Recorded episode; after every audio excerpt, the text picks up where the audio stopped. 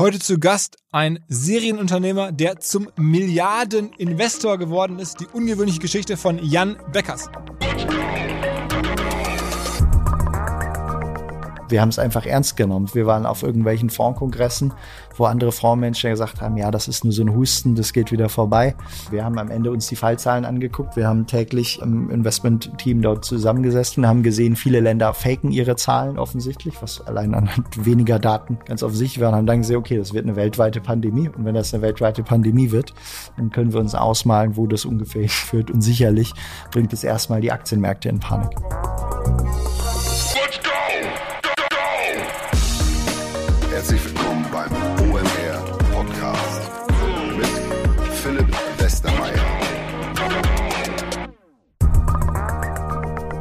Hinweis auf einen neuen Partner hier im Podcast und zwar einen Partner, der euch fitter und gesünder machen möchte.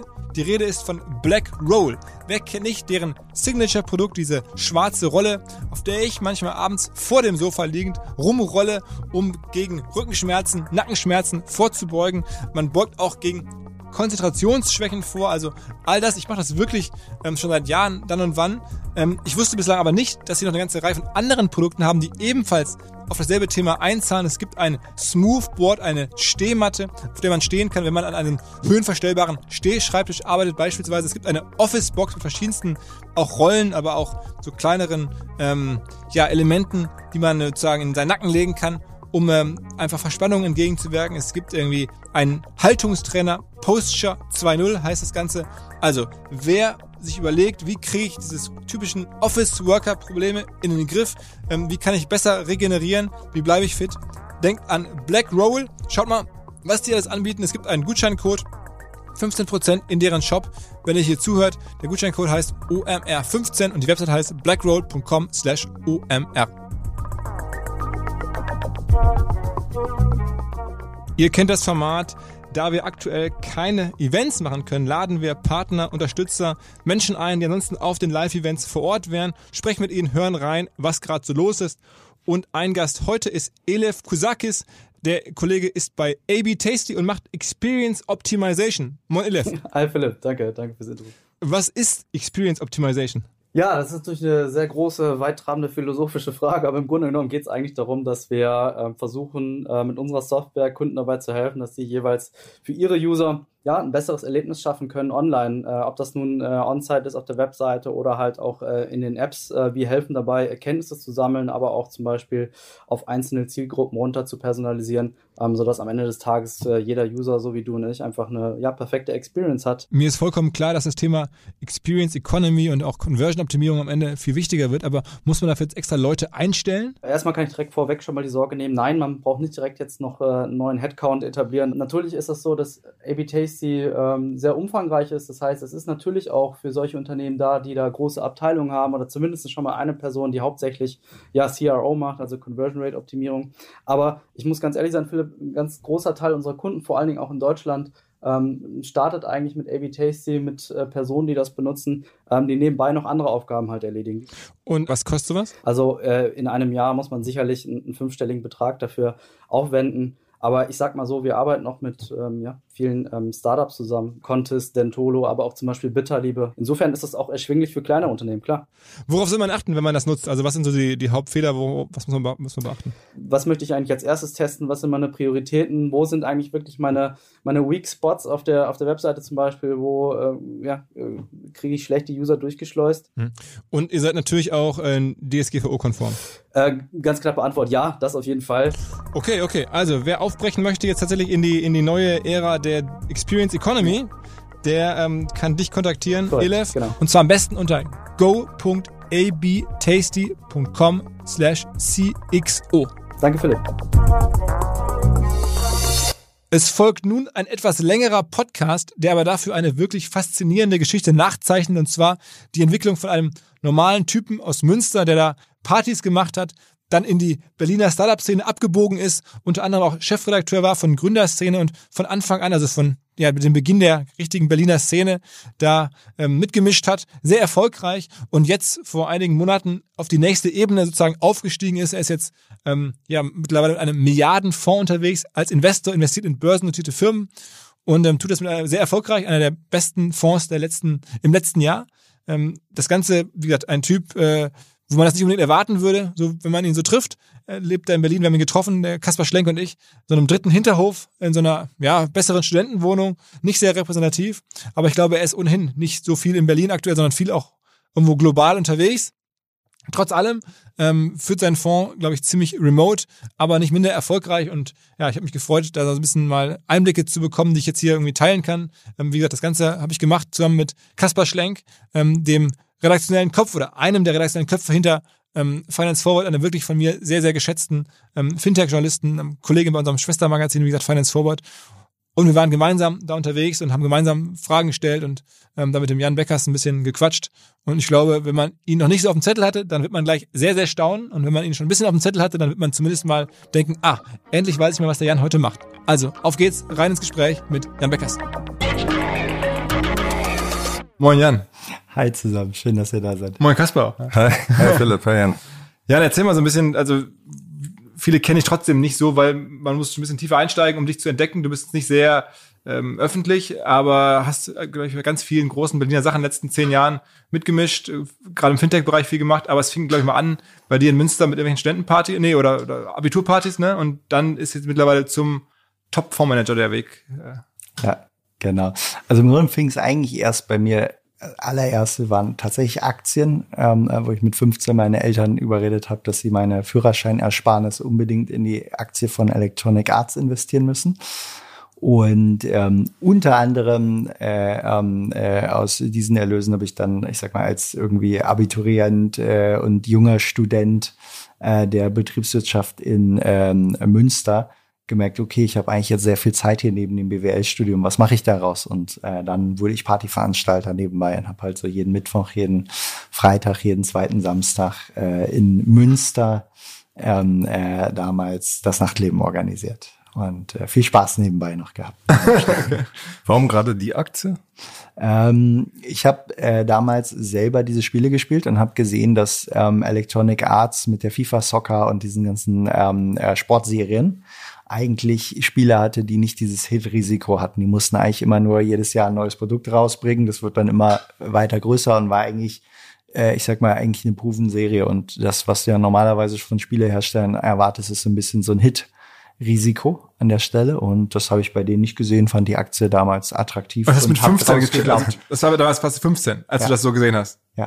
Okay, genau. also du hast schon, sagen wir, bist du mit Ich habe mich damals schon sehr für ähm, Wirtschaft, Gesellschaft und dann eben auch die die Börse interessiert. Und dann habe ich tatsächlich, äh, als ich sag mal dieser ganze neue Markthype war, habe ich jeden Tag zwei drei Stunden vor NTV damals ähm, verbracht.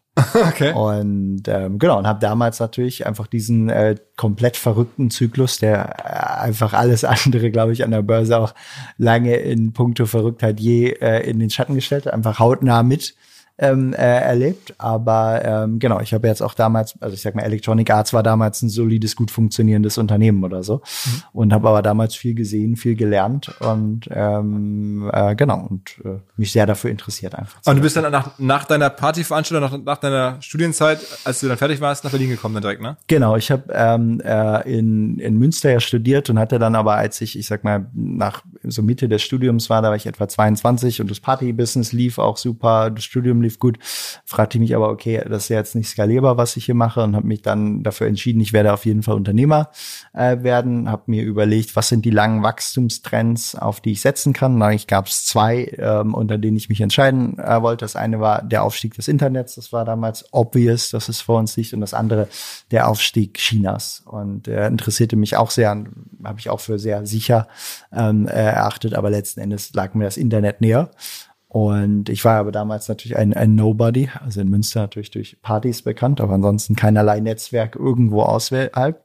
Und dann brauchte ich eine passende Strategie. Wie wirst du jetzt zum, ich sag mal, vom Partyveranstalter in Münster zum irgendwie äh, Internetunternehmer Deutschland und weltweit? Und die mitigierende Strategie damals war, am Ende ging es ja um Zugang zu interessanten Leuten, die ich treffen wollte. Und da äh, war dann die Strategie, okay, dann brauchst du jetzt ein Medium, um diesen Zugang zu bekommen. Und dann deshalb bin ich dann der erste Managing Editor von Gründerszene.de äh, gewesen, noch im Studium, äh, was damals ja der Privatblog war von Lukas Gadowski.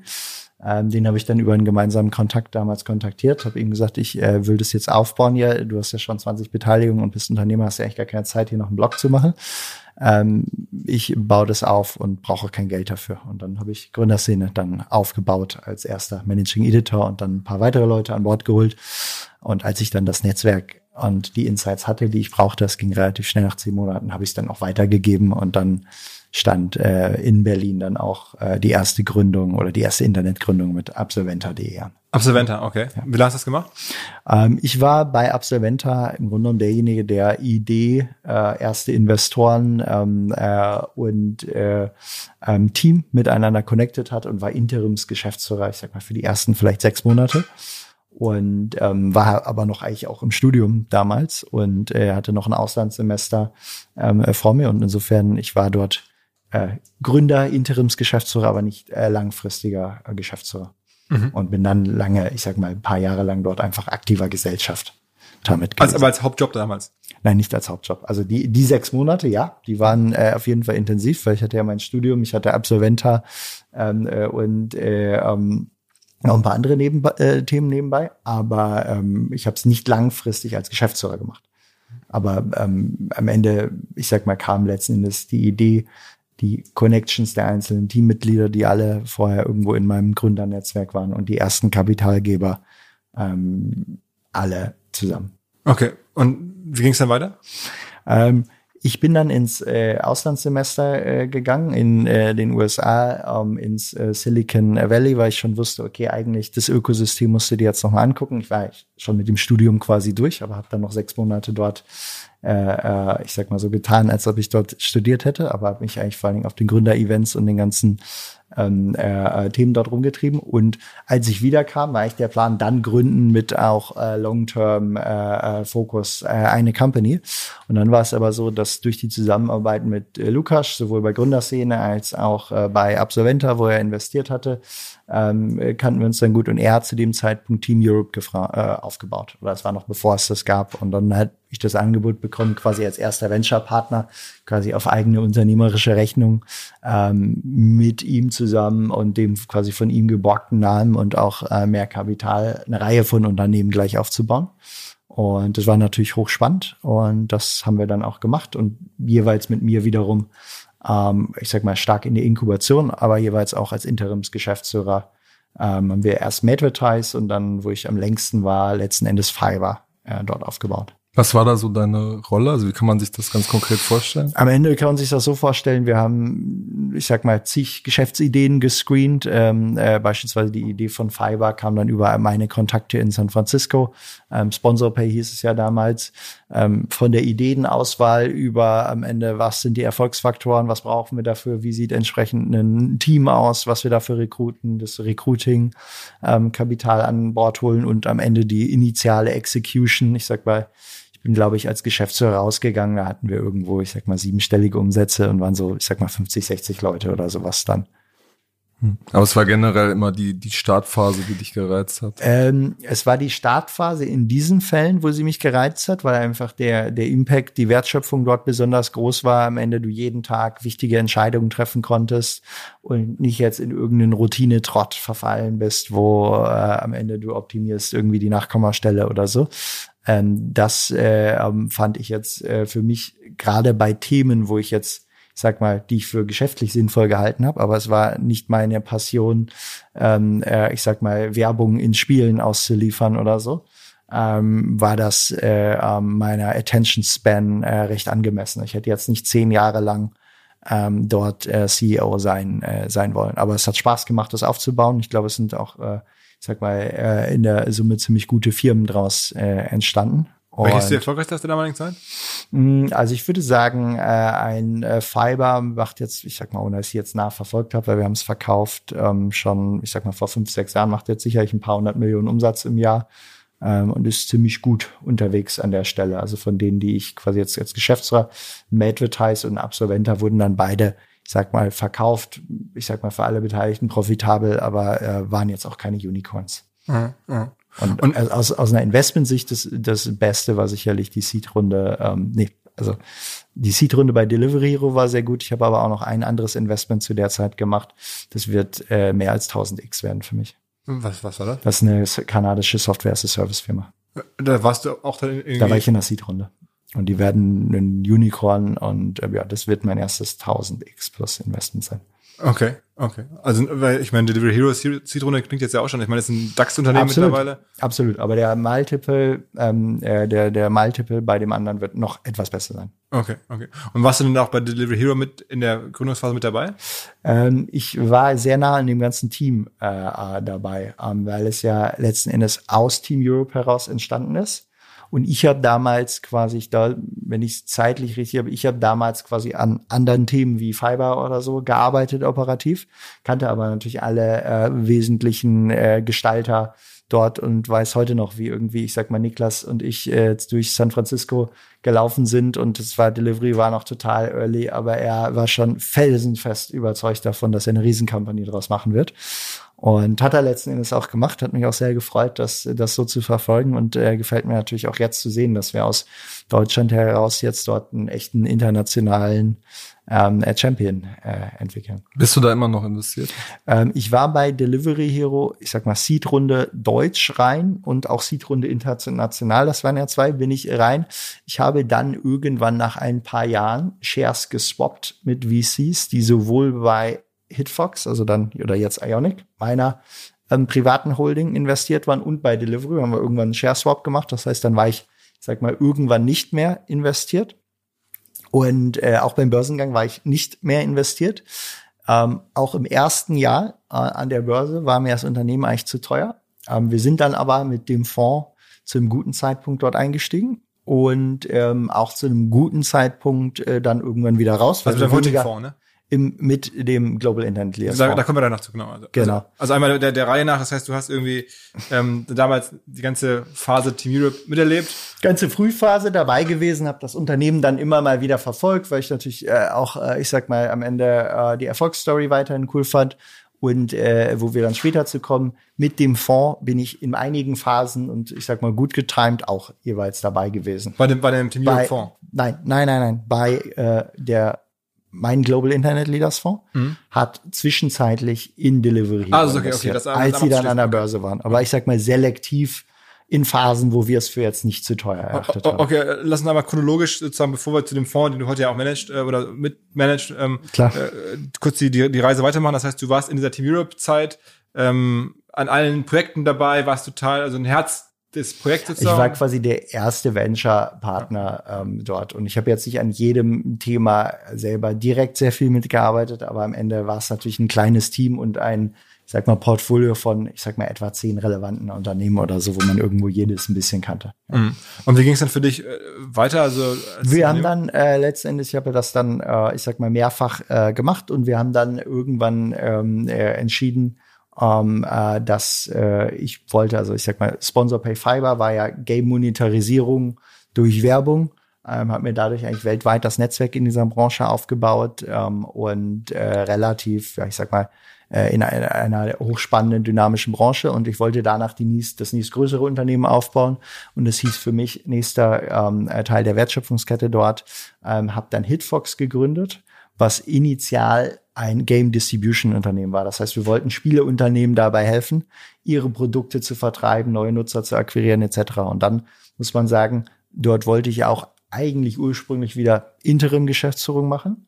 Ähm, und ähm, wir haben dann ein Geschäftsmodell an den Markt gebracht mit auch, ich sag mal, viel Venture Capital und was, wo wir dann gemerkt haben, als wir es gelauncht haben, oh Mist, das Geschäftsmodell funktioniert nicht. Und ähm, ja. Was hat da nicht funktioniert? Am Ende, äh, ich sag mal, der Ansatz, mit dem wir gelauncht haben, ging eher in eine Richtung Groupon für, für Games.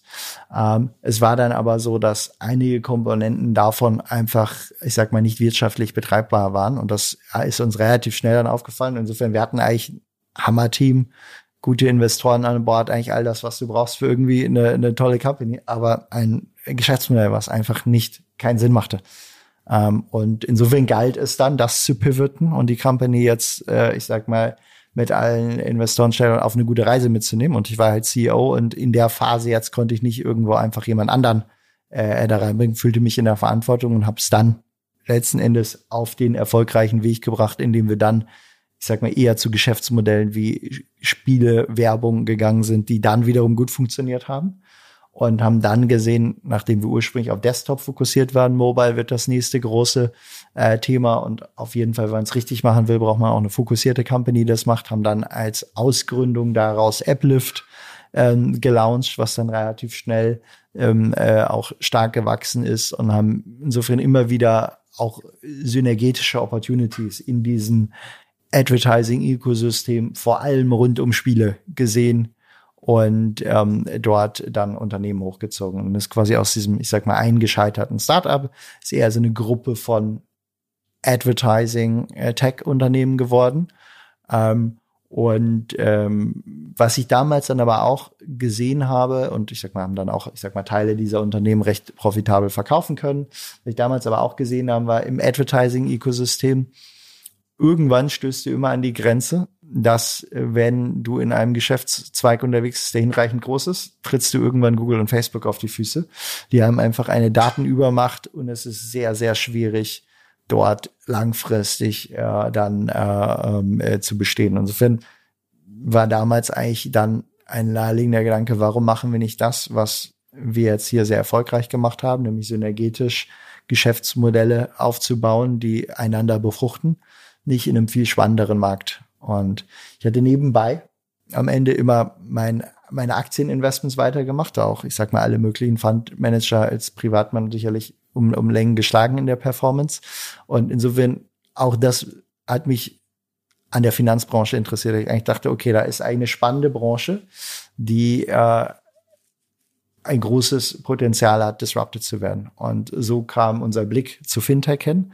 Und deswegen haben wir dann aus Ionic Group jetzt, damals Hitfox heraus, FinLeap ähm, gegründet, um eben ganz fokussiert mit fokussierten Teams ähm, Fintech-Geschäftsmodelle aufzubauen. Warum gerade dieser Company-Building-Ansatz, also dass man quasi selber die Modelle, mehrere Modelle aufsetzt? Ähm, ich glaube, dass in einer bestimmten Marktphase, in einer sehr frühen Marktphase, wenn man das gut macht, dieses Modell sehr, sehr gut funktionieren kann, vor allen Dingen auch sehr kapitaleffizient ähm, funktionieren kann. Äh, ich sag mal, hätten wir jetzt irgendwie zwei, drei Milliarden äh, damals äh, schon zur Verfügung gehabt, vielleicht wäre auch investieren eine gute Strategie gewesen, aber die waren ja nicht da. Und äh, wir hatten trotzdem viele Ideen und wollten trotzdem viel auf die Straße kriegen. Und insofern hat der Ansatz äh, dann zu diesem Zeitpunkt auch an der Stelle sehr gut funktioniert. Ähm, es war am Ende wirklich die, die, die Kinderzeiten von äh, Fintech in Deutschland. Es gab die Basisinfrastruktur noch nicht. Und aus diesem Mangel an Basisinfrastruktur haben wir ja dann Opportunities äh, gemacht, indem wir beispielsweise gesehen haben, oh, es gibt eine tolle Möglichkeit, eine B2B-Bank äh, zu gründen, die eigentlich all das, was wir brauchen, erstmal selber uns enabled. Und ähm, ja, das waren letzten Endes Themen, ähm, äh, die dann nach guter Execution eigentlich auch, äh, ich sag mal, in der Summe gut funktioniert haben, wo man jetzt sehen kann, äh, nicht alles, was man dort aufbaut, wird natürlich erfolgreich, aber wo doch schon, ich sag mal, eigentlich ein ziemlich schönes Portfolio draus entstanden ist. Worauf liegt da deine Hoffnung, auf welchen Firmen? Also ich sag mal, ich würde jetzt nicht aus diesem ganzen Portfolio äh, jetzt sagen, das ist äh, im Speziellen eine Hoffnung. Aber ich gehe davon aus, aus, ich sag mal, etwa 10, 12 Unternehmen, die wir dort aufgebaut haben, werden wahrscheinlich drei bis fünf irgendwo für drei bis vierstellige Beträge ihre Exits finden. Und ich sag mal sicherlich keine Überraschung.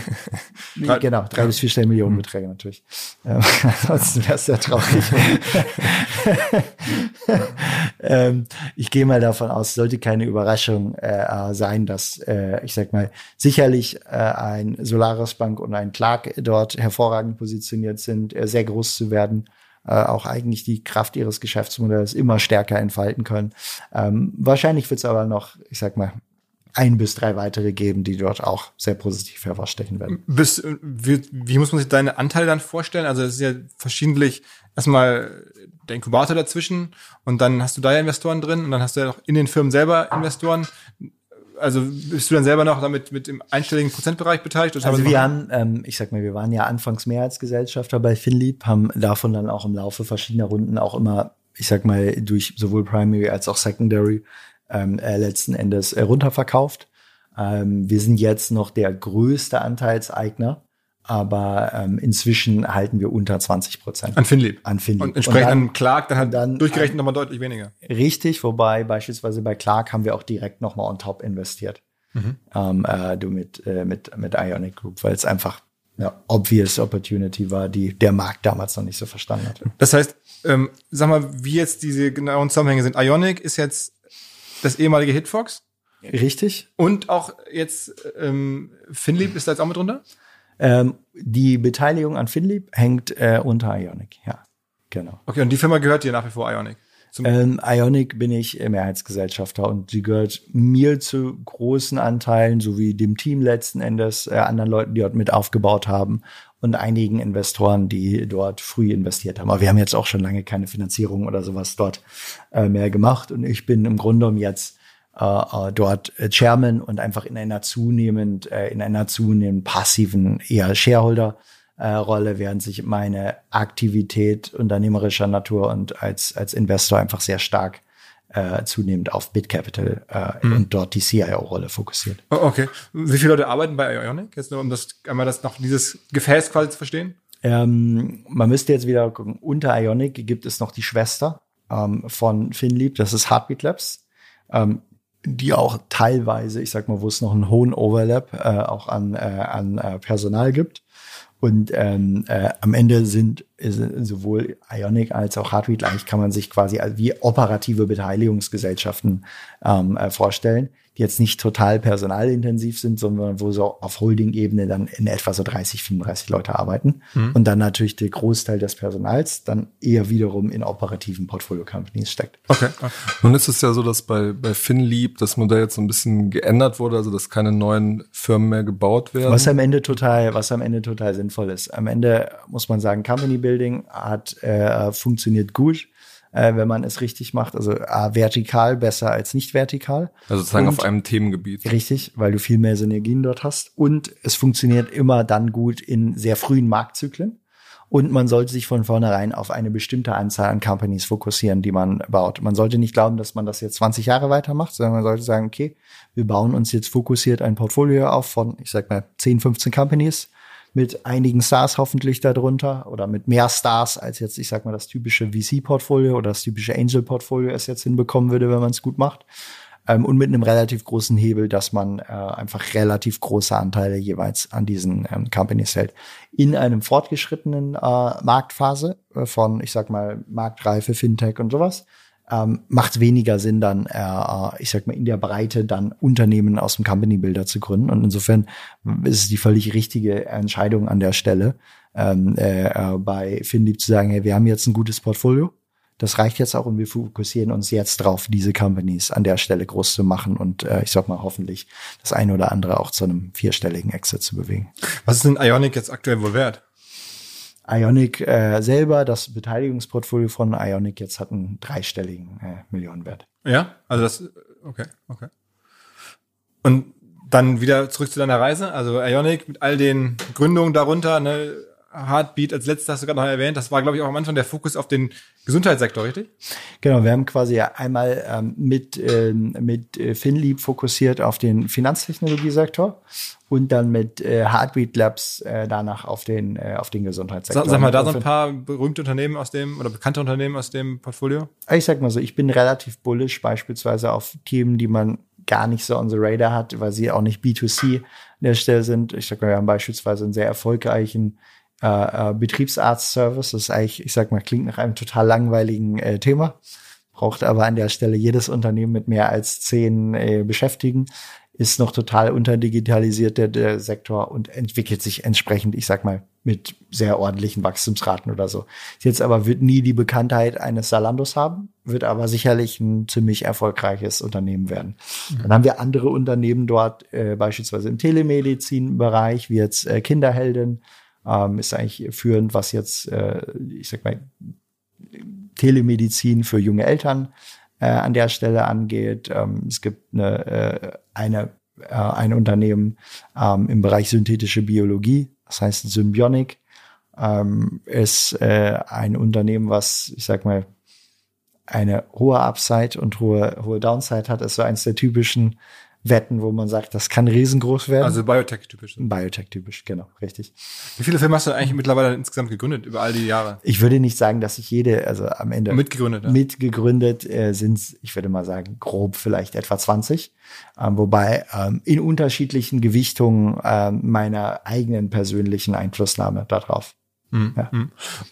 Und dann, du hast gerade schon angedeutet und das kam ja schon ein paar Mal raus, nach diesen verschiedenen Inkubatoren unter dem Ionic-Dach, hast du dich dann entschlossen, jetzt lege ich einen eigenen Fonds auf. Ähm, genau, es war letztens so, ich habe ja schon immer eine hohe Passion fürs Investieren gehabt und sowohl in äh, Private Markets als auch in Public Markets, äh, äh, ich sag mal, Renditen damit erzielt, die immer, ich sag mal, ganz oben in irgendwelchen Vergleichen stehen würden. Und letzten Endes war es, ich habe ich eine große Passion für, für den Aktienmarkt gehabt und irgendwie gesehen, okay, das stehen scheinst du etwas besser zu verstehen als, ich sag mal, sowohl andere Fondsmanager als auch, ich sag mal, ich habe mich auch mit vielen anderen äh, Gründern und Investoren aus meinem Umfeld ausgetauscht und irgendwie merkte ich am Ende die Zusammenhänge dort ähm, scheinen mir anscheinend ganz gut zu liegen. Habe gesagt, okay, gründe einen Fonds, der das, was du dort machst und wo du vielleicht nochmal deine Freunde irgendwie jeweils einlädst, hier investier da, einfach auf professionelle Art und Weise macht. Und ähm, das haben wir gemacht mit, äh, mit BitCapital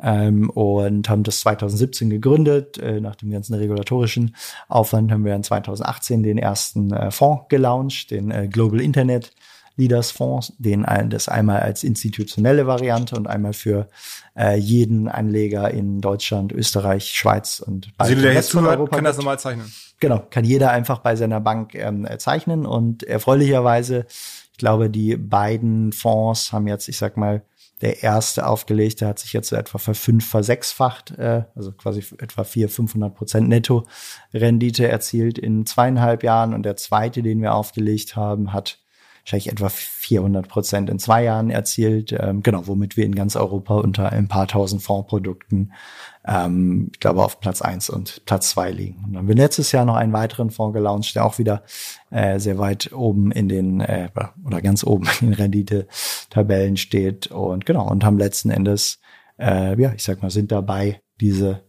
traditionelle Asset-Management-Branche in Deutschland und dann auch anderen Ländern äh, etwas zu erneuern.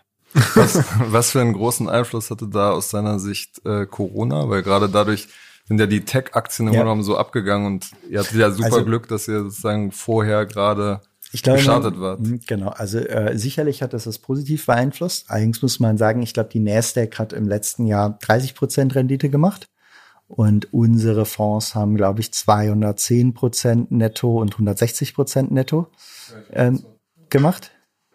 Und ähm, und äh, an der Stelle kann man insofern sagen, der Großteil des Returns, den wir erzielen, ist Alpha. Das heißt am Ende besseres Stockpicking oder bessere äh, Subsektorengewichtung. Und ähm, wir haben profitiert von Corona insofern, als dass je dynamischer das Umfeld ist, desto besser können wir am Ende, ich sag mal, die schlechten von den guten Aktien äh, trennen, desto aktiver können wir letzten Endes unser Portfolio managen und desto spannendere Opportunities äh, gibt es dort äh, für uns. Und das ist ungefähr eine Milliarde an der Management. Wir haben jetzt ein bisschen mehr als eine Milliarde an der Management. Und angefangen hast du mit wie viel? Angefangen haben wir im Grunde genommen im Wesentlichen mit, ähm, äh, ich habe selber ein Startinvestment getätigt von etwa 25 Millionen zu Beginn und ein paar anderen äh, Anlegern, äh, Investoren, die irgendwo uns schon kannten oder mich schon kannten an der Stelle und investiert haben. Da haben wir bewusst im ersten Jahr komplett under the radar keinerlei Sichtbarkeit gehabt, weil wir erstmal ein sehr gutes funktionierendes Produkt äh, hinstellen wollten und genau und so nach und nach ähm, haben uns dann Leute gefunden, die so Sachen aktiv suchen oder äh, genau und sind dann jetzt vor allen Dingen natürlich auch über die Presse, die wir dann für die Performance bekommen haben, auf uns auf uns aufmerksam geworden. Das heißt, aus deinen initialen 25 Millionen, die du selber aus eigenem Geld dann reingesteckt hast, ist das wie viel geworden? Kann man sich ja ausrechnen. Also dann das, Ich habe ich hab das nicht rausgenommen, nein. Also sind äh, sind äh, hat sich dann eben etwa verfünf, versechsfacht. ah, ah, okay. Du hast ja gerade gesagt, so du hast gemerkt, dass du bestimmte Dinge besser verstehst als der Rest, sage ich jetzt mal. Was was sind das ganz konkret für Dinge? Am Ende geht's für uns immer darum, die besten Unternehmen zur richtigen Zeit auszuwählen, zu verstehen, wie der Markt sie gerade einschätzt, wo der Markt gerade falsch liegt und bei welchen Unternehmen wir vielleicht in den nächsten Monaten eine besonders spannende Dynamik erwarten. Und am Ende sind es Gesamtzusammenhänge von, die, ich sag mal, teilweise auf Unternehmensebene stattfinden, teilweise aber auch makro, äh, äh, ich sag mal, ökonomischer ähm, äh, Sicht, sei es jetzt irgendwie die, wie wirkt sich ein Zinsniveau aus, welche Änderungen dort hat wiederum hier eine Auswirkung auf welche Unternehmen. Ähm, teilweise sind es dann aber auch die, ich sag mal, Zusammenhänge zwischen quantitativen Modellen und ähm, äh, quasi Fundamentalanalyse. Ähm, am Ende muss man sagen, ich glaube, dadurch, dass ich jetzt, ich sag mal, über 20 Jahre die Aktienmärkte eng verfolgt habe und 15 Jahre irgendwo, ich sag mal, als Unternehmer Teil dieser Branche war, ähm, hat sich wahrscheinlich einfach ein, insgesamt ein gutes holistisches Bild vieler Themen dort äh, äh, gefunden. Und so wo jetzt, ich sag mal, die vielen Sachen, die dort zusammenkommen, sei es jetzt äh, fundamentaler Natur, sei es quantitativer Natur, ähm, uns in eine gute Position bringen, einfach nachhaltig deutlich mehr Rendite zu erwirtschaften, als es jetzt andere Fondsmanager tun, aber auch als man es jetzt selber könnte durch reines Stockpicking, weil man sich in der Internetbranche gut auskennt. Kannst du mal ein Beispiel nennen, wo du früher als der Rest erkannt hast, da, da gibt es Potenzial? Ja, ähm, beispielsweise eines der besten äh, Unternehmen letztes Jahr ähm, hat sich etwa so in sechs Monaten versechsfacht. Das Unternehmen heißt Livongo. Ähm, das Unternehmen kannten wir schon, bevor es an der Börse war, einfach weil wir selber als Unternehmer im digitalen Gesundheitssektor waren. Und das ist ein Unternehmen, was Diabetikern hilft, mit Hilfe einer App und mit Hilfe von Blutzuckermessungen, aber auch mit Hilfe von Verhaltenstraining eigentlich ihr Diabetes deutlich besser unter Kontrolle zu bringen. Und wir kannten es schon vor dem IPO, fanden es dann im IPO aber wiederum äh, zu teuer. Ähm, es ging dann auch die ersten sechs Monate eher ein bisschen runter, weil vielleicht ein paar Alt-Shareholder-Überhänge äh, noch da waren von am Ende VCs, die dann noch runterverkauft haben. Und als ich fand das Unternehmen spannend, aber noch zu teuer. Und als ich es dann aber wieder getroffen habe auf einer Konferenz in den USA, wo sie präsentiert haben, wo ich das Gelegenheit hatte, mit dem Management äh, zu sprechen, ähm, mir die Situation nochmal neu anzugucken, da tradeten sie irgendwo so, ich sag mal, rund um 28 und das war genau bevor Corona kam. Also war wirklich so im Februar 2020. Und ähm, als ich es dann nochmal neu gesehen habe, fand ich es sehr, sehr spannend. War auch überzeugt davon, dass es tendenziell etwas ist, was durch Corona eher profitiert. Ähm, und ähm, wir haben dann intensiv Research drauf gemacht, haben es dann gekauft, irgendwo 28 erster Kurs. Dann kam die Corona-Krise. Alles, was Wachstumsunternehmen waren, ging erstmal, weil die Welt hatte Angst vor einer Liquiditätskrise. In einer Liquiditätskrise gehen erstmal alle Risiko-Assets eigentlich zügig runter, weil die Leute noch schnell raus wollen, äh, ihr Cash shorten wollen. Ging es dann irgendwo auf 18 Dollar runter innerhalb von, ich sag mal, ein, zwei Wochen, nachdem wir eingestiegen waren, was manche Investoren jetzt verunsichert. Wir haben es aber als Opportunity begriffen, haben nachgelegt, haben es zur größten Aktie im Portfolio äh, gemacht nach weiterer Research und dann ging es relativ schnell danach, haben auch andere erkannt, dass es eigentlich eher von Corona profitiert. Ähm, und dann ist es innerhalb von sechs Monaten von irgendwo, ich sag mal, 18 auf 140 Dollar hochgeschossen, auch weil die tolle Geschäftszahlen zwischendurch veröffentlicht haben. Und wir hatten auf dem Weg hoch immer wieder Teile verkauft, weil es einfach teurer und unattraktiver wurde. Und haben dann, als es für etwa 140 Dollar an Teladoc verkauft wurde, sind wir dann komplett ausgestiegen, weil wir eben Teladoc als Investment deutlich weniger spannend äh, fanden äh, und die Company deutlich weniger gut als jetzt Livongo. So, und ich denke, da waren wir in der Aktie wahrscheinlich mit, die das am ähm, zeitgerechtesten erkannt haben, gut gespielt haben. Ähm, und genau, ich kenne jetzt auch keine anderen Investoren, insbesondere. Welche Größenordnung geht denn da rein? Also wenn du sagst, wir investieren da, dann sind das so ich sag mal, wir haben dort dann, ich sag mal, zwischen, ich sag mal, in den, äh, in den Retail-Fonds dürfen wir bis zu zehn Prozent ähm, auf eine Aktie setzen, haben wir auch voll ausgereizt. Und in dem Anlegerfonds für Profi-Anleger dürfen wir bis zu 30 Prozent äh, auf eine Aktie setzen. Und dann haben wir etwa 25 Prozent oder so drauf gesetzt. Mhm. Was also schon ein High Conviction Bet ist, ja. was sich dann sehr ausgezahlt hat. Ja. Mhm. Ich will kurz berichten, dass unsere Freunde von Vodafone ein neues Produkt haben. Und zwar keinen neuen Tarif, sondern eine Konferenz. Die Elevation Digital Days. Eine Digitalkonferenz, die sie gemeinsam machen mit Samsung. Und die findet statt vom 27. bis zum 29. April. Jeweils ab 13 Uhr gibt's da richtig viele Inhalte, über 50 Stunden. Einige Speakernamen kenne ich ganz gut, die kommen auch aus dem OMR, Kosmos oder kommen da auch vor. Der Scott Galloway, Sebastian Truhen, Verena Pauster.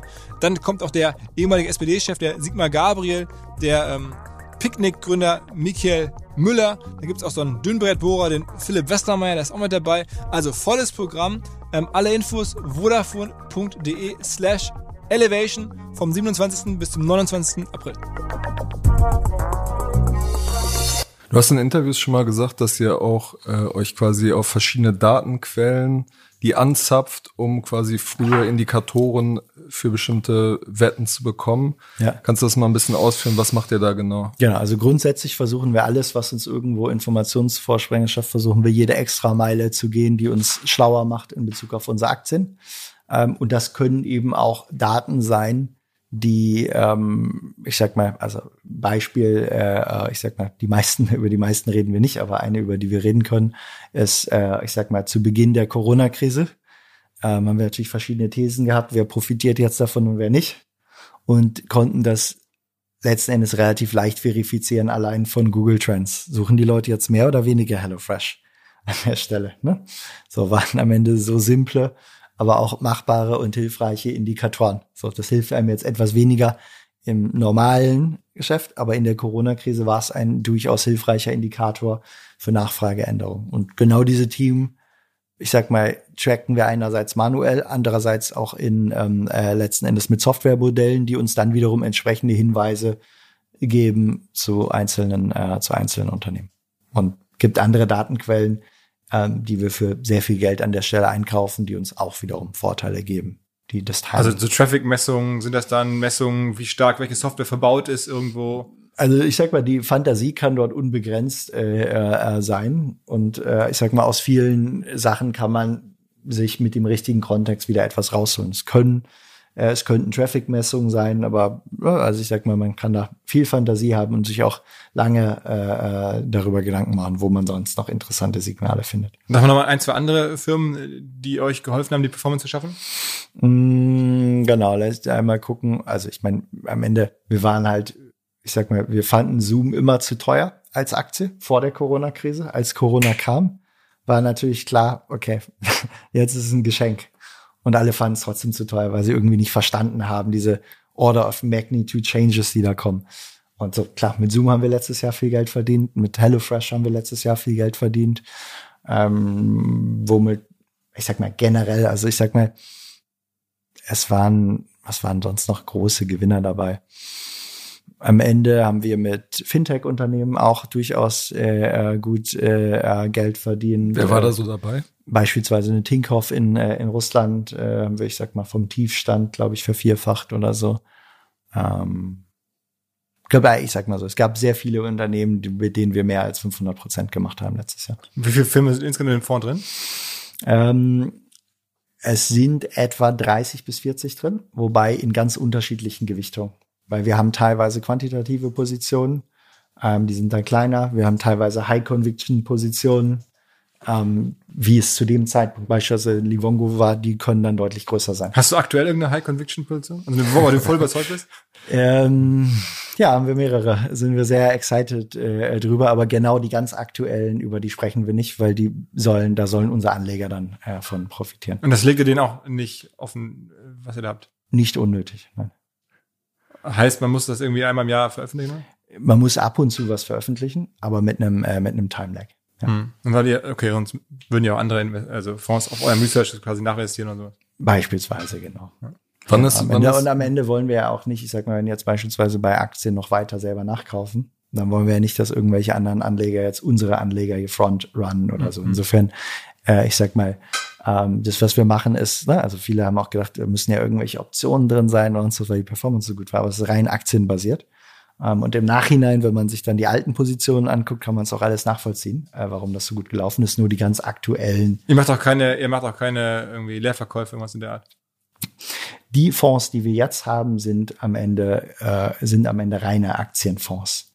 Ähm, wir werden auch andere Produkte auf den Markt bringen. Okay.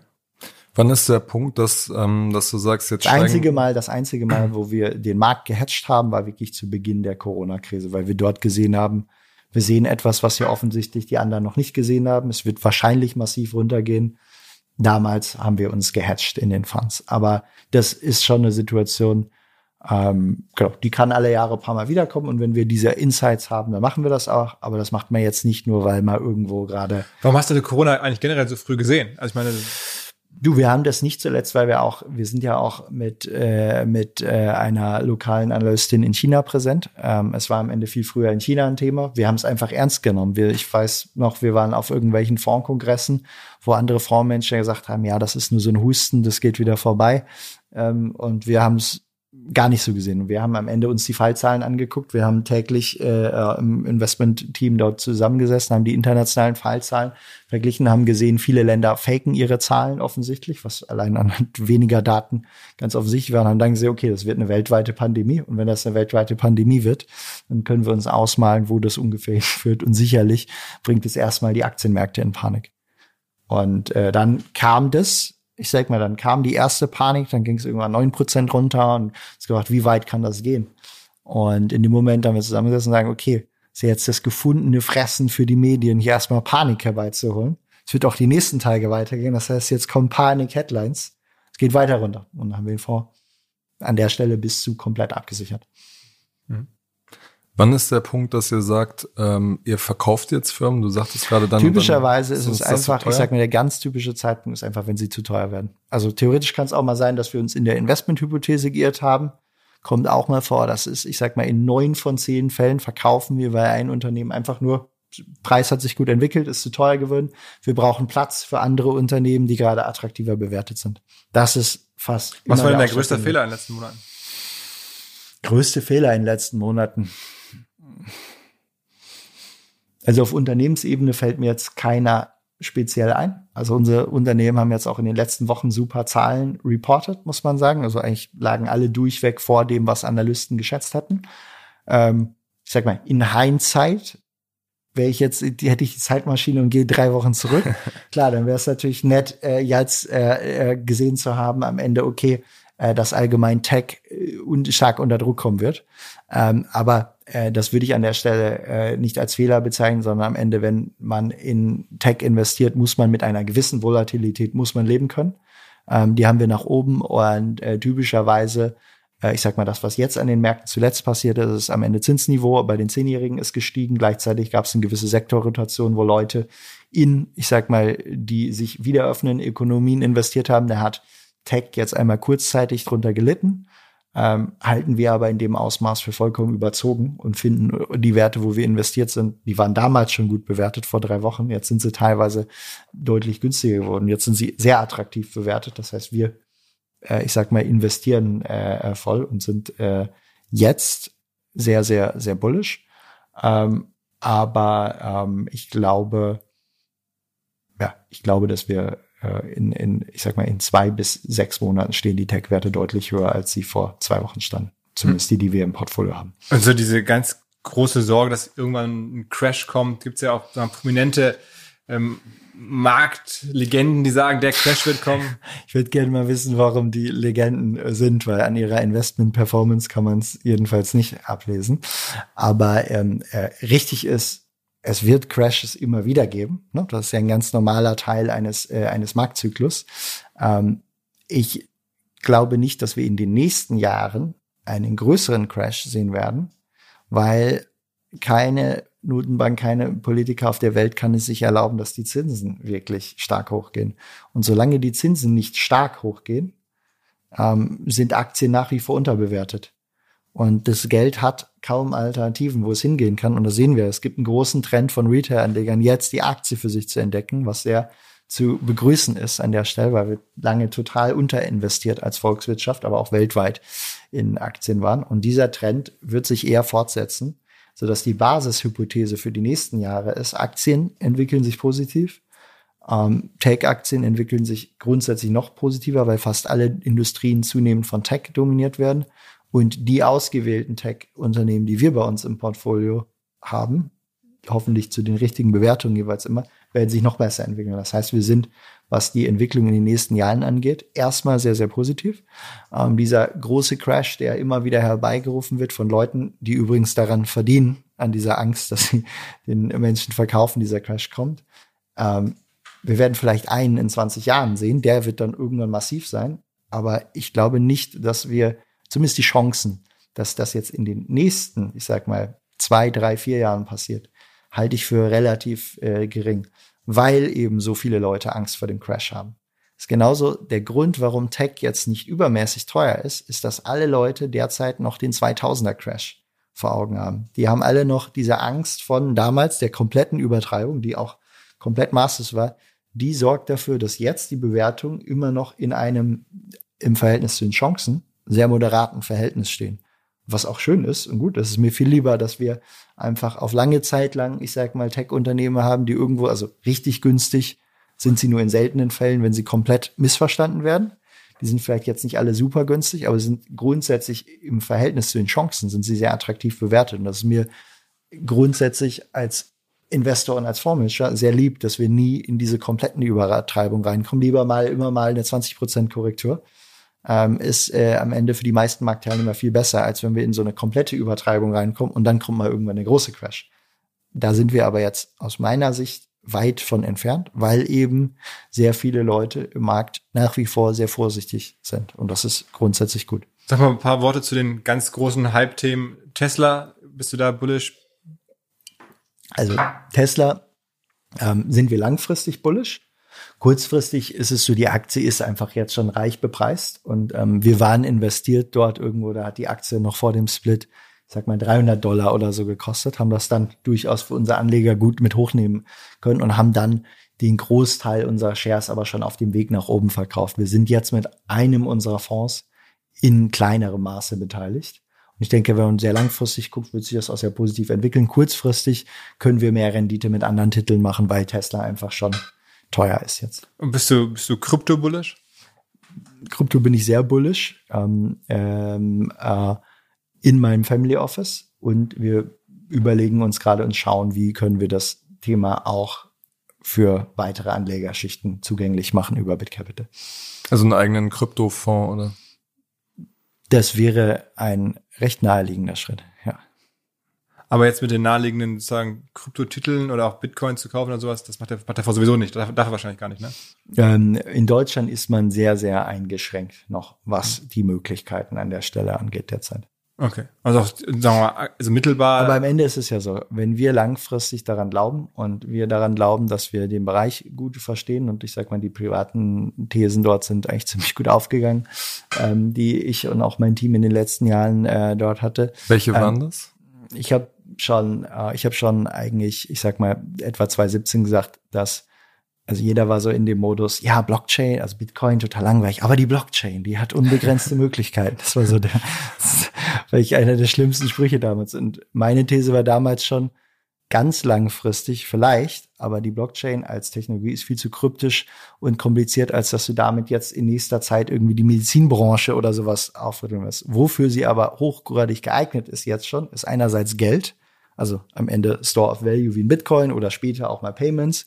Und das zweite Thema, wo es funktionieren wird, ist am Ende simple Finanzkontrakte wie irgendwie Margin Loans oder Lombard-Kredite oder einfach, wo du ein Vertragsverhältnis sehr simpel stricken kannst, wo es aber auf der anderen Seite um viel Geld geht, weil dann ist die Usability auch nicht mehr so wichtig. Und am Ende, was hat als erstes funktioniert?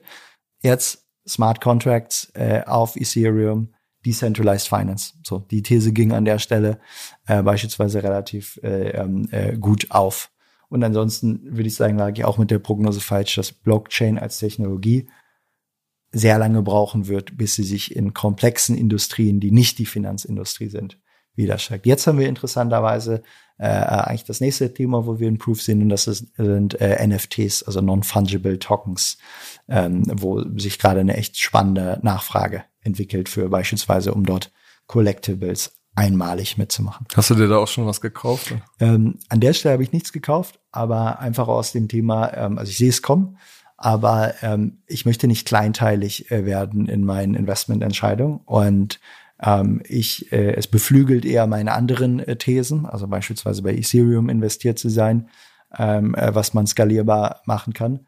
Ähm, und äh, ähm, ich möchte nicht zum jetzigen Zeitpunkt meine Attention, die ich eigentlich voll BitCapital und meiner CIO-Rolle dort widmen will, ähm, indem ich jetzt irgendwelche kleinen Kunstwerke oder sowas nachjage. Aber ähm, äh, insofern ist es für mich wichtig, ähm, um die größeren Zusammenhänge dort zu verstehen ähm, und die großen Bets, die skalierbaren, gut zu machen. Aber ähm, für andere wiederum wird es total spannend sein, als ich sag mal Anleger sein Geld in äh, digitale Kunst äh, mittels NFTs zu investieren. Ne? Das wird auch spannend sein, aber das wird dann nicht, nicht unbedingt mein Game sein.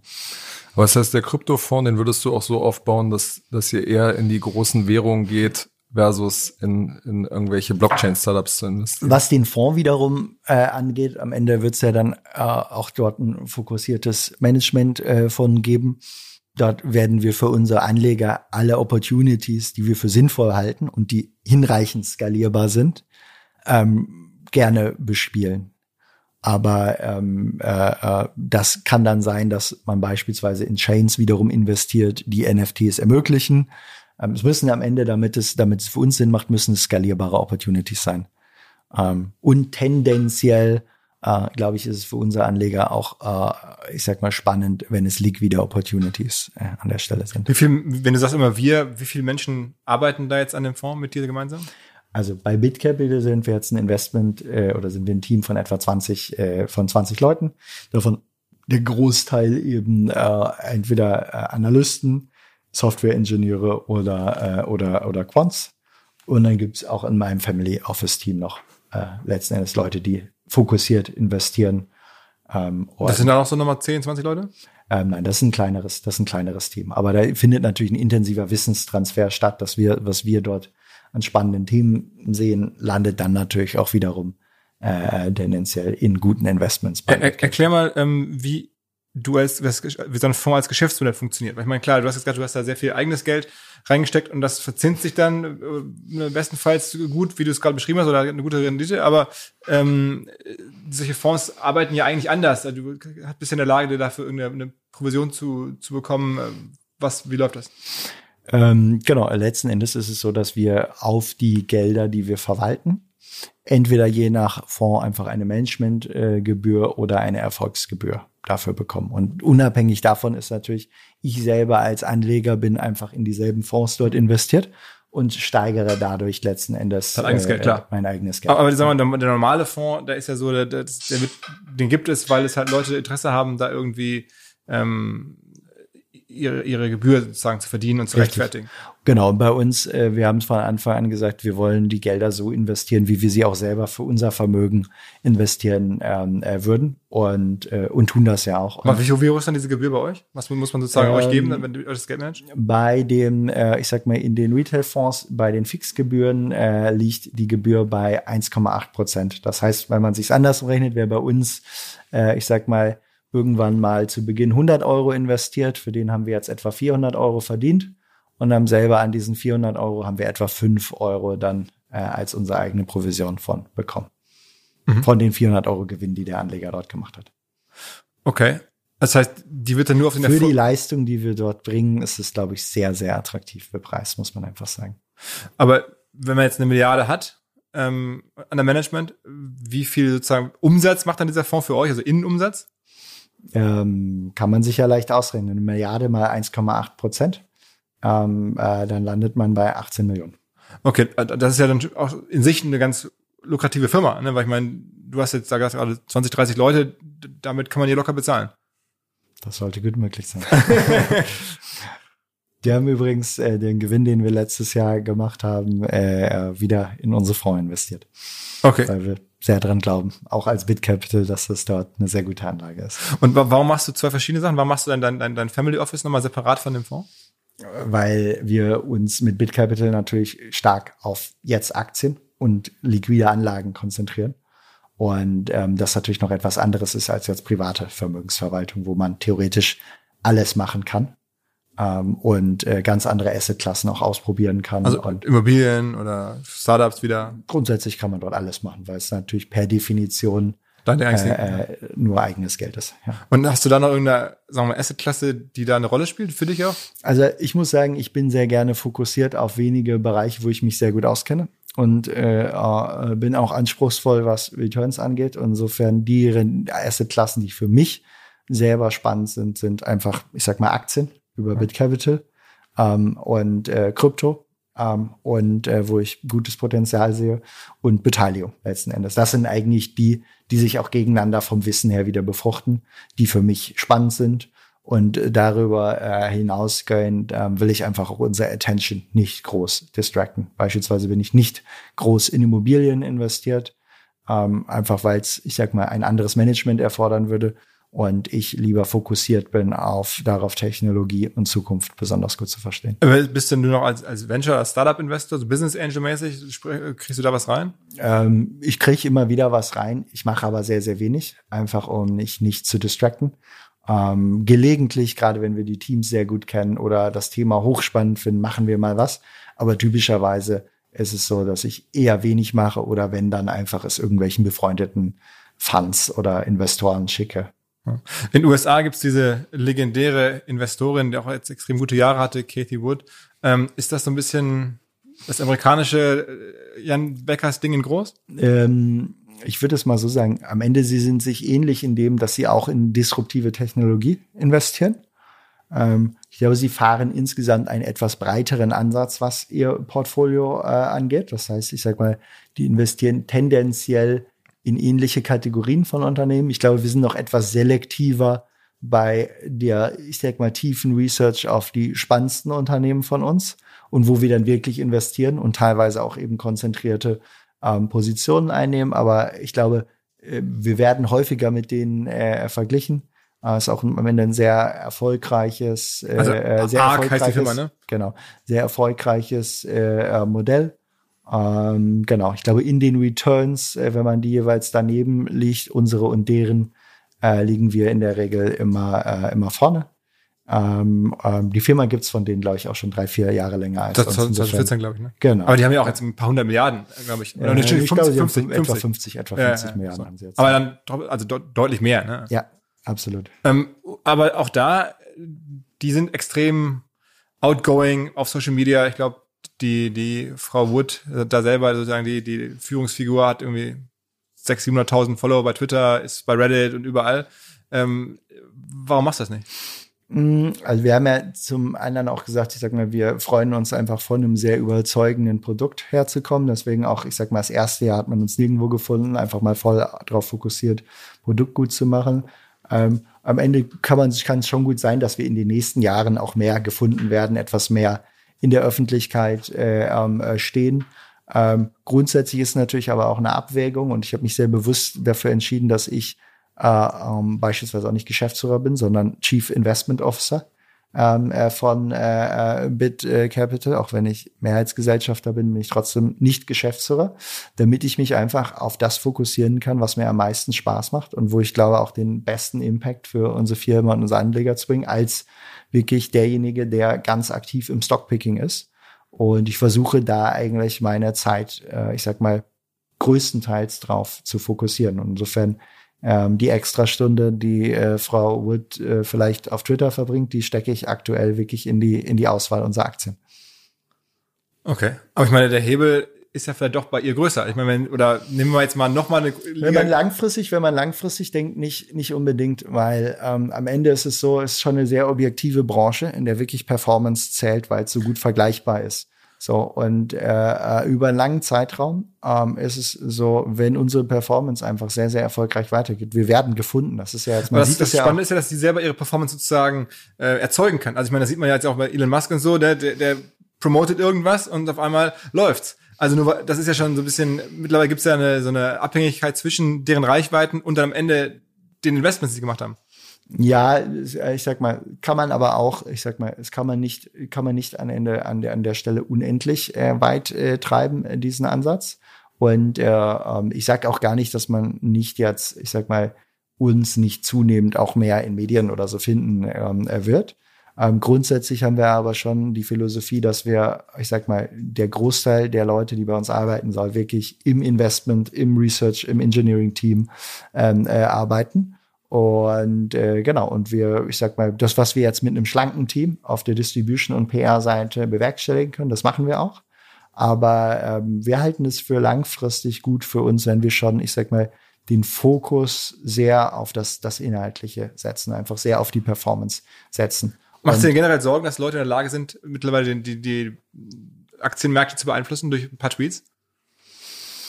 Ich denke, die Aktienmärkte konnten immer irgendwo durch Medien beeinflusst äh, werden an der Stelle. Und ähm, wir richten unser Hauptaugenmerk ja wirklich einfach auf die unterliegende Qualität der Unternehmen. Und solange wir davon überzeugt sind, dass diese Unternehmen sich dort so gut oder besser, als wir es erwartet haben, weiterentwickeln, selbst wenn dann irgendein Tweet jetzt irgendwo mal Wert zerstören oder schaffen würde, langfristig gesehen macht das für uns dann wiederum wenig, äh, wenig Unterschied an der Stelle. Was ich interessant finde als Phänomen, ähm, sind natürlich jetzt die ganzen Reddit ähm, äh, Trader, das was bei GameStop äh, passiert ist. Ich sag mal, es ist, ich sag mal, einerseits Ausdruck erstmal dessen, was ich sehr gut finde, dass jetzt zunehmend eben auch ähm, Retail-Investoren weltweit Aktienmärkte für sich entdecken. Das ist, glaube ich, ähm, äh, das ist, glaube ich, ähm, extrem, äh, äh, extrem äh, positiv zu beurteilen.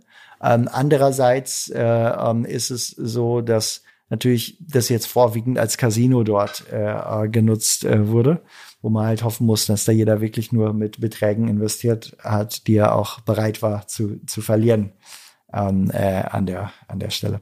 Mhm. Es gibt jetzt ja nun auch noch ein Spec-Projekt, wo du auch mit dabei bist, mit ja. dem HelloFresh-Gründer Dominik mhm. Richter und Lesara-Gründer Roman Kirsch. Ja. Was ist da deine Rolle und warum bist du auf genau. diesen Trend aufgesprungen? Ähm, genau, ich bin dort quasi im Advisory Board für die Auswahl der Investment Targets ähm, äh, hinterher. Und genau, wurde dort gefragt, ob ich dort auch breiter aktiv sein möchte. Und äh, ich glaube, das ist ein gutes Team, was das ähm, äh, treibt und glaube, daran, dass es eine sehr gute Erfolgschance hat. Deswegen unterstütze ich das an der Stelle ähm, äh, gerne und ähm, äh, äh, wollte aber auf der anderen Seite jetzt nicht äh, meine Arbeit bei BitCapital jetzt dadurch distracten. Und insofern äh, bin ich einfach im Advisory Board äh, dort tätig, aber nicht jetzt irgendwo im Management. Das wurde, glaube ich, irgendwo in irgendwelchen ähm, äh, Artikeln auch mal anders dargestellt, als es irgendwo richtig ist oder kommuniziert wurde. Wer OMR schon länger verfolgt, der wird mitbekommen haben, wir pflegen eine recht enge Beziehung zu Yext und vor allen Dingen auch zu deren Gründer und CEO, dem Howard Lerman. Ich habe den mal vor einigen Jahren in New York kennengelernt und ähm, der ist wirklich ein sehr unterhaltsamer, sehr netter Typ, der schon auf der Bühne bei OMR mehrfach aufgetreten ist, mit ungewöhnlichen Geschenken aufgefallen ist. Also was. Jedenfalls Yext die bieten ja selber vor allen Dingen auch ähm, Unterstützung bei der Suche an. Das heißt es heutzutage, die haben natürlich keine eigene Suchmaschine, sondern sie machen zum Beispiel eure interne Site Search besser. Also wenn ähm, Menschen auf eurer Suche nach etwas suchen, ähm, dann ist es ja aktuell meistens eine Erfahrung wie 1999. Man kriegt echt miserable Treffer. Man ist eher geneigt, wieder zurückzugehen zu Google und immer neu komplett zu suchen und geht halt von der jeweiligen Webseite weg, weil die Searchbox so schlecht funktioniert. Und genau das macht halt Yext besser. Das sagen sie zumindest. Es gibt dazu auch eine Demo unter yext.de slash omr. Kann sich jeder angucken, wie halt, äh, wie halt Yext dieses Search-Erlebnis verbessert. Da spielt KI eine Rolle. Da spielt natürlich auch ein Verständnis von Sprache ähm, eine Rolle. All das unter yext.de slash omr. Wenn es euch überzeugt, dann lasst euch von Yext bei eurer internen Suche helfen. Ist eigentlich, ist eigentlich irgendwie äh, dir klar, wer die größten Investoren sind? Logischerweise neben dir jetzt in, ähm, in BitCapital. Also ja, die kenne ich. Das sind auch dann Bekannte von dir, die du direkt investiert haben. Das sind ja wahrscheinlich jetzt keine Menschen, die jetzt irgendwie anonym über irgendeine Bank Geld reingeschossen haben. Also die allergrößten, äh, die allergrößten nicht. Ähm, die kennen wir. Das sind teilweise institutionelle, teilweise aber auch einfach, ich sag mal, smarte, äh, sehr vermögende Privatpersonen. Auch Internetszene so? Bitte? Auch Internetszene aus Berlin? Ähm, auch, aber ähm, gar nicht jetzt so überproportional, ähm, äh, wie man, äh, wie man, wie man meinen würde. Zumindest nicht bei den, bei den, bei den sehr großen Tickets. Ähm, und ähm, genau, und dann gibt's aber auch Investoren, die wir nicht kennen, die mit größeren Beträgen dort. Das heißt, da kommt auch mal jemand und schießt mal 10 Millionen rein, den du gar nicht kennst. Das kommt vor, ja. Und wie macht ihr aktuell Marketing dafür? Ich meine, wir haben jetzt ja bei anderen auch sehr prominenten ähm, Fonds gesehen. Ich glaube, der Kai Dickmann, Ex-Bildchefredakteur, äh, hat zusammen mit einem ehemaligen ja, Banker einen Fonds gemacht. Weißt du, wie viel Geld die da jetzt drin haben? Ich weiß nicht auswendig, aber es war nie mehr, glaube ich, als jetzt 20, 30 Millionen oder sowas. Ne? Ja. Ähm, also, da hat sich das Marketing ja nicht so gelohnt an der Stelle. Ja, genau. Deswegen die Frage, äh, äh, genau, die, also sie haben ja sehr gute PR gemacht. Ich glaube, da gab es auch eine viel berichtet zu. Wie habt ihr es halt hinbekommen? Aber das spricht ja, das spricht ja sehr für, für meine These, dass am Ende in dem Bereich es wirklich auf Performance ankommt und wirklich auf die, die Substanz. Ähm, und deswegen, äh, ähm, ich sag mal, wir werden auch marketingtechnisch weiter auftreten. Aber wie, macht, wie habt ihr das bisher gemacht? Also ich meine, das ist ja schon jetzt. Bisher, bisher muss man sagen, äh, ich sag mal, ist viel Mund-zu-Mund-Propaganda, viel am Ende begeisterte Anleger, die uns weiterempfehlen. Aber es ist schon ähm, wirklich, es sind nicht 20 Leute, es sind dann schon irgendwie Tausende von Menschen. Ja, ja. Also ihr habt ja wirklich, wenn man mal jetzt klassischen Digitalmetriken denkt, dann habt ihr jetzt ja irgendwie so, so, so Daily Active Users, keine Ahnung, wie man das, also Active Investors, ein paar tausend Stück akquiriert. Sicherlich, ja. Ähm, und am Ende aber stark aus, ich sag mal, Leuten, die das aktiv gesucht haben. Wir stehen natürlich in allen Listen, wenn man nach Performance sucht. In allen Listen, die nicht irgendwo gefaked sind, stehen wir was? Welche ist die wichtigste Liste?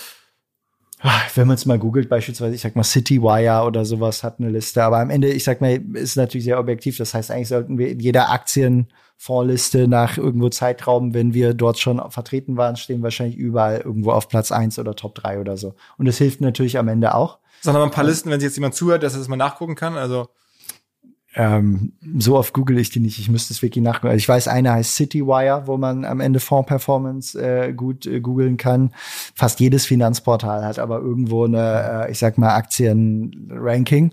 Und genau, egal, wenn man einfach Aktien weltweit anguckt, dann müssten wir dort eigentlich immer auf Platz eins oder zwei oder drei, je nach Zeitraum stehen. Hm.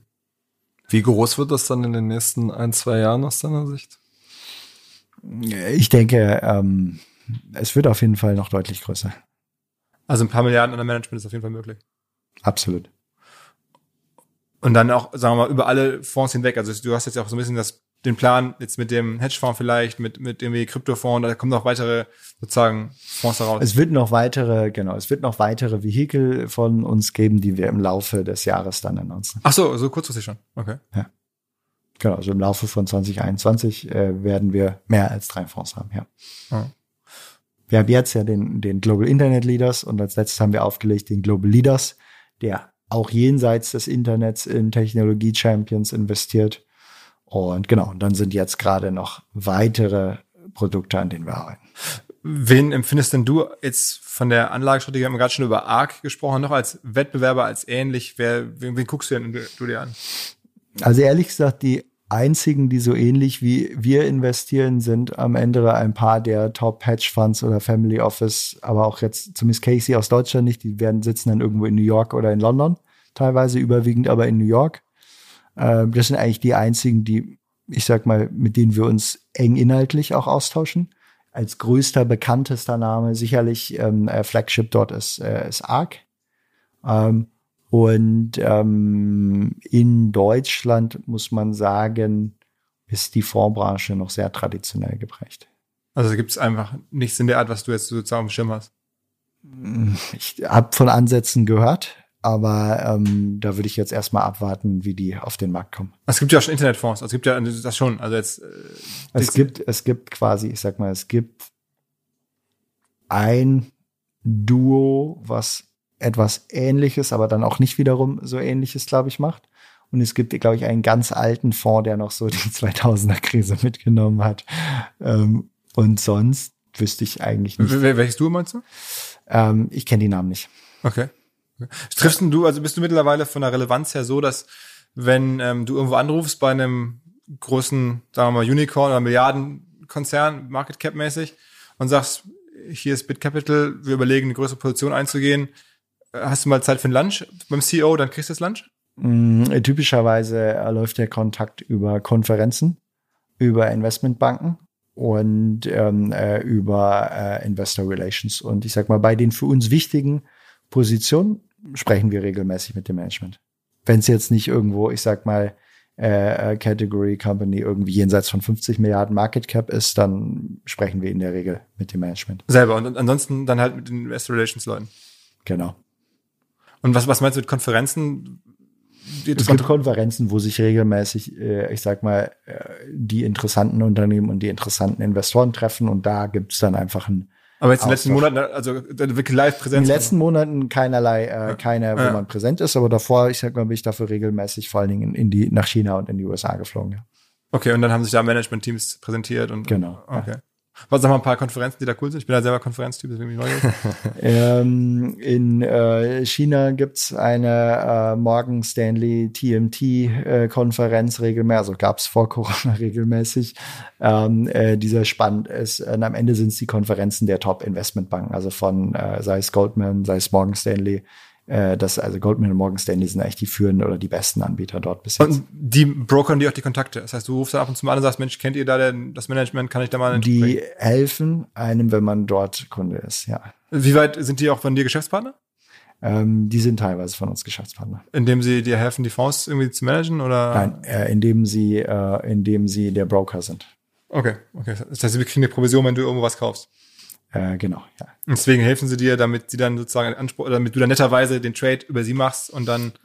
Internet, also man muss sagen, sie sind im, äh, im Brokerage, sind das auch schon, ich sag mal, führende, führende Häuser.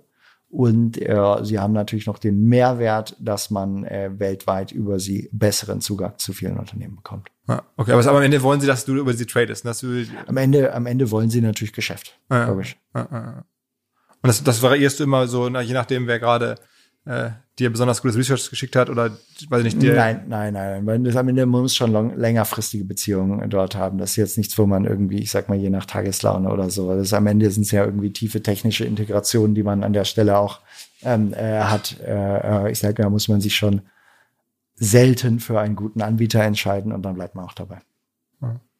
Kriegt man am Ende bessere Konditionen, je größer man wird, aber äh, ansonsten bleibt man dabei.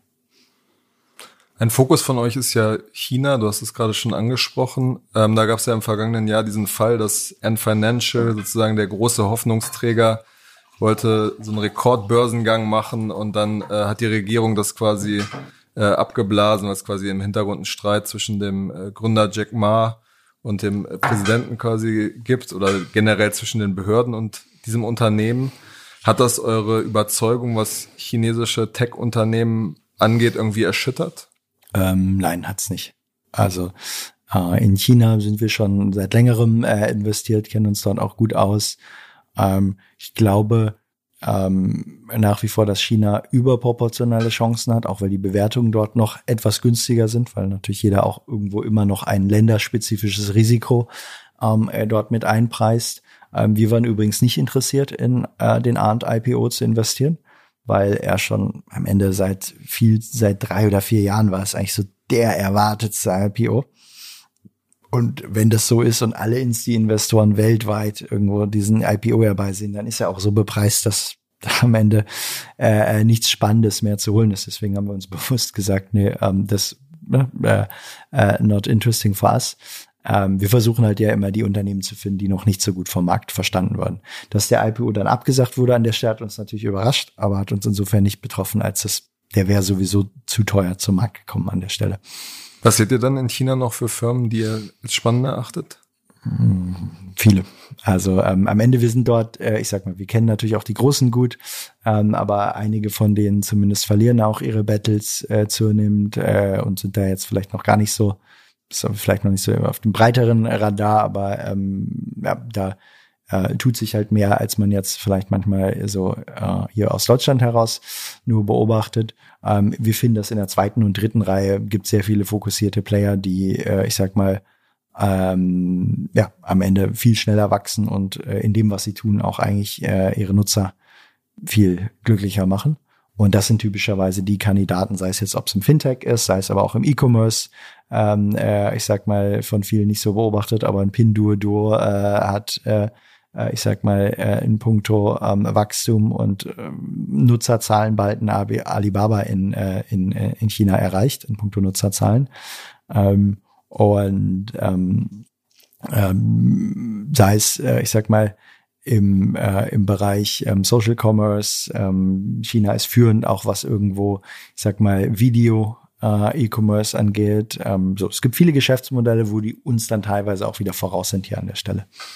Was ist denn generell das, sozusagen der größte Markt? Also habt ihr, oder wie ist das prozentual verteilt? Viele deutsche Firmen bei euch im Portfolio oder eher? Wir investieren, wir investieren weltweit ähm, und haben keine festen Ländergewichte. Das heißt, wir sind immer dort investiert, wo wir gerade die spannendsten Unternehmen zu guten Bewertungen finden. Wozu? Naturgemäß sind äh, wir natürlich stark in den USA vertreten. Also teilweise aber auch nur, weil die Unternehmen dort notiert sind, selbst wenn ihr Kerngeschäft woanders stattfindet.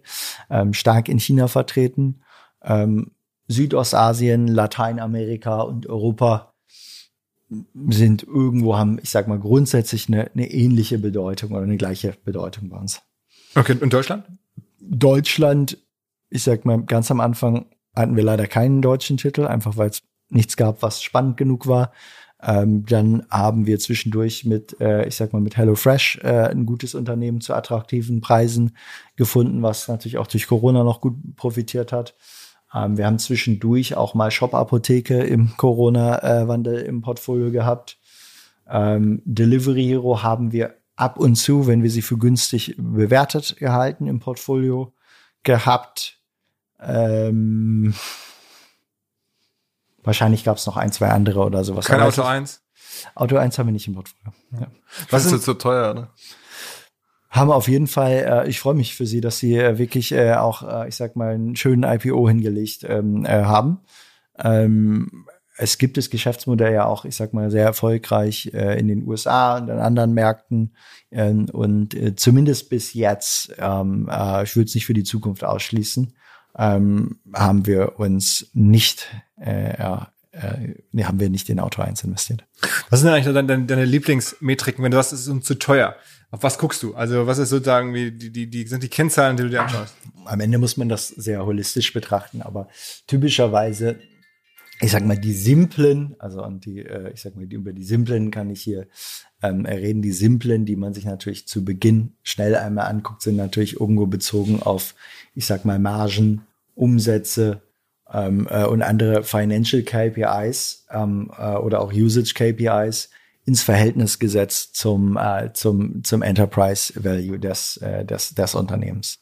Ähm, wenn man es dann genauer hingucken will, dann kann man sich dort noch mit, ich sag mal, etwas individuellem Aufwand noch präzisere Metriken eigentlich äh, zusammenstellen. Aber ich sag mal, das ist schon mal eine Basisbetrachtung, ähm, äh, jeweils am Ende Umsätze oder Gewinne ähm, äh, oder verschiedene Teilmetriken davon ins Verhältnis zu setzen zu, zu den Unternehmenswerten. Und also zu dem Wachstum ja super und Wachstum. Also Umsätze und Gewinne ähm, ins Verhältnis setzen zum Unternehmenswert, das ist ja das, was man seit 30 Jahren. Aber das ist auch nicht, aber das ist auch nicht das, äh, ich sag mal, wo ja unser äh, unser unser Edge herkommt. Ne? Ja. Äh, aber äh, trotzdem muss man, also trotzdem ist es ein Teil der Arbeit, äh, sich diese Themen anzugucken. Also euer, euer Edge kommt schon auch, sagen wir mal, sehr speziellen auch KPIs, die ihr dann bildet. Wo ihr sagt, das kostet Nutzer, was kostet irgendwie eine Nutzerakquise, sowas alles?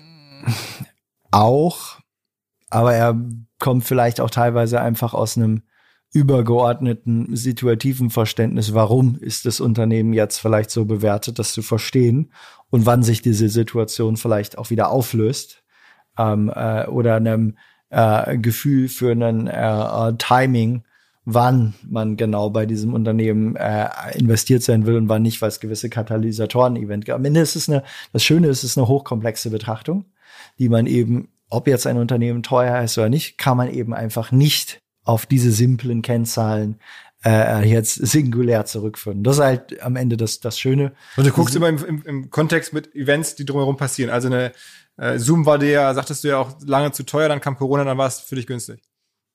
Das wäre jetzt ein schönes, naheliegendes Beispiel, ja. Hm. Gibt es irgendwelche anderen Events, von denen du in den nächsten Monaten oder Jahren ausgehst, du sagst, das also jetzt nicht. Wenn ich sie jetzt für besonders Portfolio beeinflussend erhielte und es wäre nicht Common Knowledge, dann würde ich jetzt nicht drüber sprechen. also, sonst würde ich mir selber die Rendite und unseren Anlegern äh, absprechen. Es gibt ein paar Sachen, die vielleicht jetzt nicht so viele Leute auf dem Schirm haben, die ich für spannend halte, aber das wären dann genau diejenigen, die äh, ich sag mal, ja, das, das lassen wir dann, ich sag mal, unser Portfolio auch politische profitieren. Ähm, auch, aber nicht, äh, aber nicht, nicht, nicht, nicht primär an der Stelle. Und, also ich so sag mal, es kann immer mal sein, dass, dass äh, politische Ereignisse jetzt gerade natürlich irgendwie Präsidentenwahl in den USA, wie positioniert der sich jetzt, kann immer mal wieder einzelne Branchen folgen ähm, äh, oder so haben. Aber ähm, genau, das wäre jetzt nur eine Kategorie. Aber was ist denn, sag mal, so, so, so Ökologie, also Klimawandel für dich ein Thema? Es ist am Ende, äh, das ist äh, ein, ein wichtiges Thema, sicherlich. Ähm, und auch etwas, ähm, äh, wo man als Investor, wenn man sich dort richtig positioniert, sicherlich, äh, äh, ich sag mal, in den nächsten Jahren äh, am Ende nicht nur etwas fürs Klima tut, sondern auch äh, daran äh, guten Gewinn machen kann. Aber das würde ich jetzt eher als, ich sag mal, einerseits kann man eine Brancheninvestmentstrategie natürlich äh, rausmachen, um genau zu finden, wer ist Profiteur von diesen ganzen politischen Entwicklungen, die dort stattfinden. Andererseits äh, äh ist es sicherlich ein Thema, wo es wichtig wird, äh, insgesamt zu überlegen, bezieht man das in seinen Investmentansatz ein? Ähm, äh, dort eine Vorauswahl äh, zu treffen oder wie bezieht man das ein. Dann gibt es verschiedene Datenprovider, deren Daten aber alle total unterschiedlich in den Aussagen äh, sind, äh, äh, die sie machen. Also ich sag mal, ich würde sagen, was, was, was dies Feld Berücksichtigung von ESG in Investmententscheidungen betrifft, ähm, das wird ein wichtiges Thema für die Branche ähm, steckt aber noch in der, ich sag mal, in den Kinderschuhen, weil einfach auch teilweise Infrastruktur und Datengrundlage dort fehlt. Überlegt ihr denn auch so einen, so einen grünen Fonds quasi aufzulegen? Wäre denkbar, wäre denkbar, ist sicherlich auch ein, ähm, äh, ein äh, spannendes Thema. Ähm, einfach eine Frage von, von Prioritäten, wann wir wo Opportunities sehen und vor allen Dingen, wo wir glauben, wo wir einen großen Edge haben in der, in der Analyse.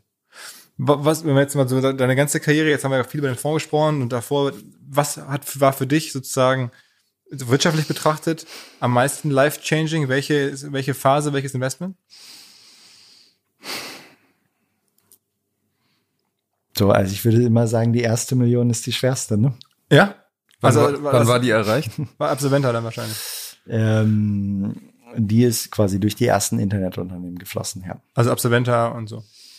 Absolventa, Advertise, Sponsor Pay, irgendwo in diesem, ne? also ich sag mal, du hast sie ja nicht direkt liquide, ne? ja. also dann, doch, du hast sie irgendwann, dann hast du sie dann auch mal liquide, reinvestierst sie wieder.